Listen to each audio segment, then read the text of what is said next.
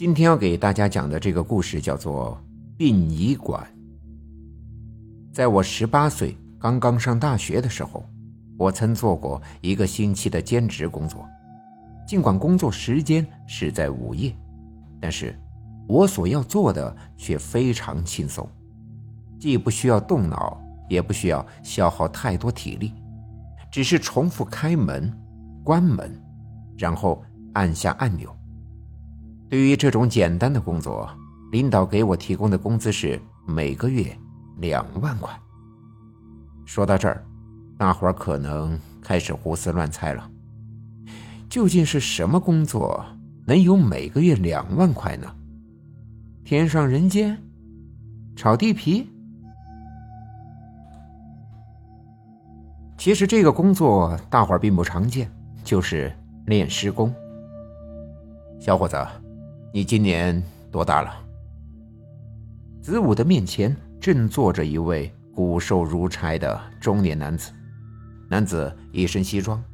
虽没有自我介绍，但是想想也知道，这人一定就是殡仪馆的领导。领导，我今年刚上大学，哦，我们大学就在殡仪馆对面，上下班应该很方便。嘿嘿。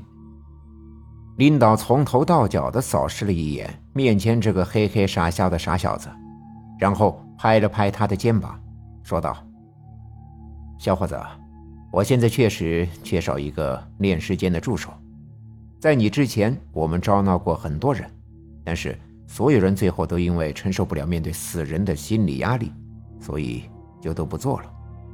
你也不用太紧张，其实这种工作并没有想象中那么可怕。只要你坚持干满一个月，两万块钱我会给你的。当然，我也得把丑话说在前面，我们也是做买卖的，做买卖就得讲原则。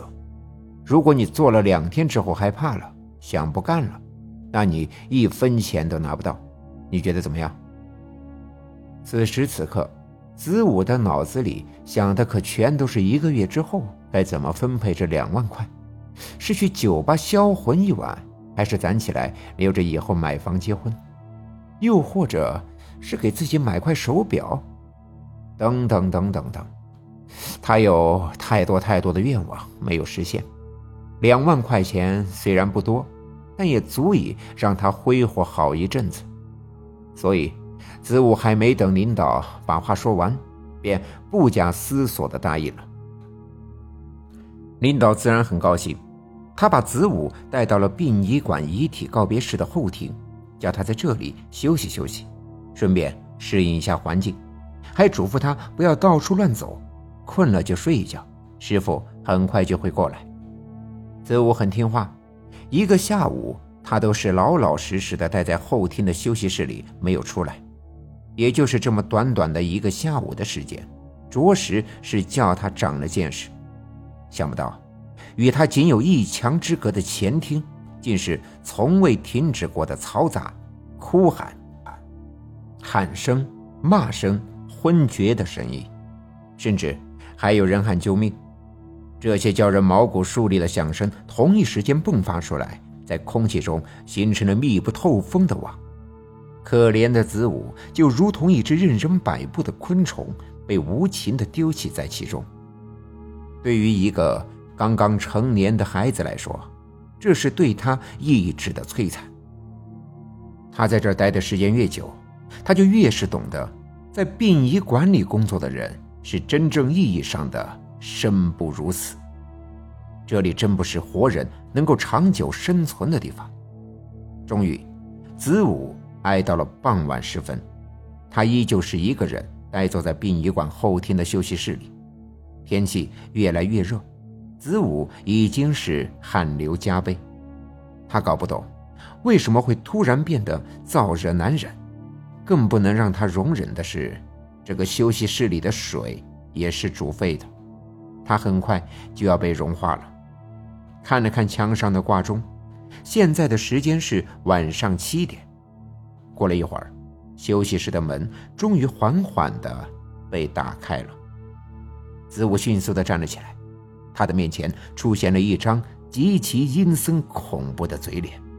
“你是？”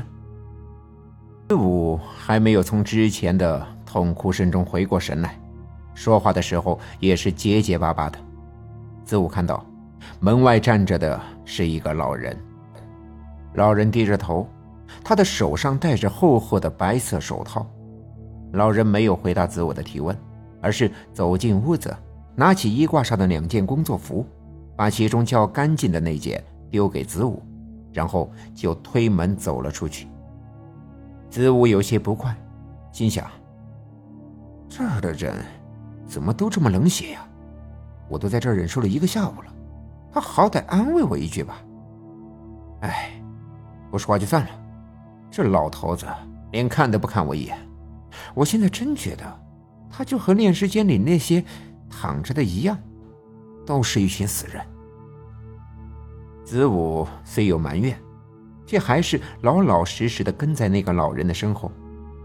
他还是在想着那笔巨额的薪资，所以子午只能硬着头皮跟着他，一声不吭的走向通往炼尸间的走廊。走廊里四面都是墙壁，没有窗子。每隔一段距离就会有一盏吊灯，吊灯很昏暗，时不时还有电流交织时发出的吱啦吱啦的声音。相比外面，走廊里显得格外安静，而且更加闷热。难道这里是通向地狱的？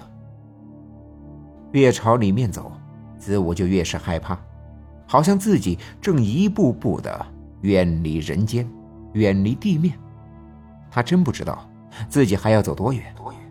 可是直觉告诉他，这条路将会叫他有来无回。终于，子午和老人辗转来到了炼尸间。看到炼尸间的大门时，子午惊呆了。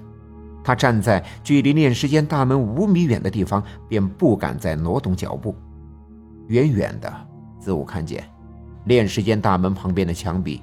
由外到里泛着黑色的浓烟，大门上有两扇窗子，透过窗口，炼尸间里面黑咕隆咚的，什么都看不见。老人站在炼尸间的门口，他没有着急推门进去，而是转过身看着子午。这时，老人终于开口说话了：“小伙子。”你已经算是胆子大的了，很多人走到一半，就吓得跑回去了。子午看见老人说话的时候，竟然不自觉的露出了笑意。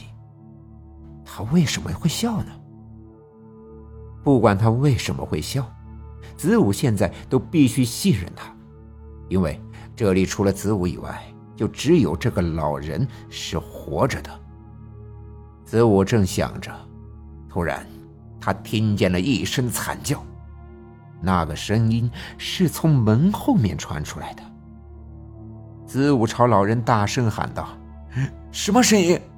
是谁在叫？难道尸体活了？”子午的胆量已经到了极限，他处在崩溃边缘，随时都有可能吓破胆，要么昏死在这儿，要么拔腿就跑。老人轻轻的拍着门，对子午说：“小伙子，你知不知道呀？咱们炼尸的最忌讳的就是听到炼尸炉里传出动静了。可是，总有一些人，明明死了，却被火一烫，就又活了。这种事情经常发生的，就算你把他救出来。”他也不会有几天活头，并且他们的家属还会来找我们的麻烦。所以，不管里面练的人死没死透，我们都把他当死的练了，一了百了。这样做也有负面的影响，那就是其中的一些孤魂野鬼离开人世，他们就在这里面飘着。哼，你刚才听到的声音。只有两种可能，要么是炼尸炉里还阳的死人，要么就是留在这里的野鬼。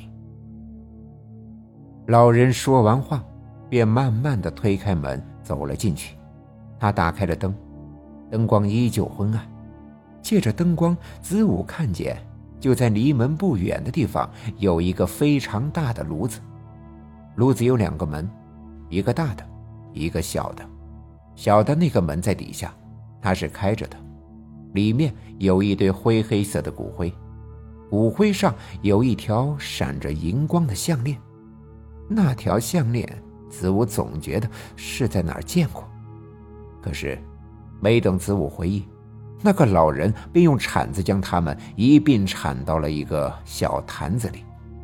老人在坛子上面写下死者的名字后，便将坛子放在面前的桌子上，然后招呼子午过来。子午迟缓地走了进去。当他整个人站在里面时，那门突然“砰”的一声关上了。这声巨响，可是彻底将子午吓住了。他扭头便往外跑，可那扇门就像钉死在地上一样。根本打不开。就在这时，一只手拍住了子午的肩膀。子午用余光看去，那是一只被烧成了焦炭的手。这只手是那个老人的。子午猛地转身，那个老人却不见了。子午吓得瘫坐在地上：“救救我！”谁来救救我？让我出去！我不想死，我想活。子午用尽全身最后的力气站了起来，他的双手支撑在面前的桌子上，而由于剧烈的晃动，桌子上的那个坛子被晃掉了地上，坛子瞬间粉碎，那条项链显现了出来。子午此时早已不再是疯狂的求救，因为他看清楚了那条项链。那是他不久前刚买的项链，而就在那一旁碎裂的瓦片上，还残留着老人写下的那几个字：“子午。”第二天，警方发现了子午的尸体，他死了。准确的说，整个殡仪馆的人都死了。是的，就在昨天下午。有一具老人的尸体被推进了炼尸间，可是那个老人并没有彻底的死去。炼尸间的工人情急之下，选择了将老人活活烧死。这一幕竟被死者的家属看见，于是家属们丧失了理智，将整个殡仪馆一把火烧成了焦炭。而就在这个时候，我们的主人公子午正在后厅里睡着大觉。他正在做梦呢，他梦见自己变成了百万富翁，他梦见自己远远的离开了这家殡仪馆，离开了这片土地。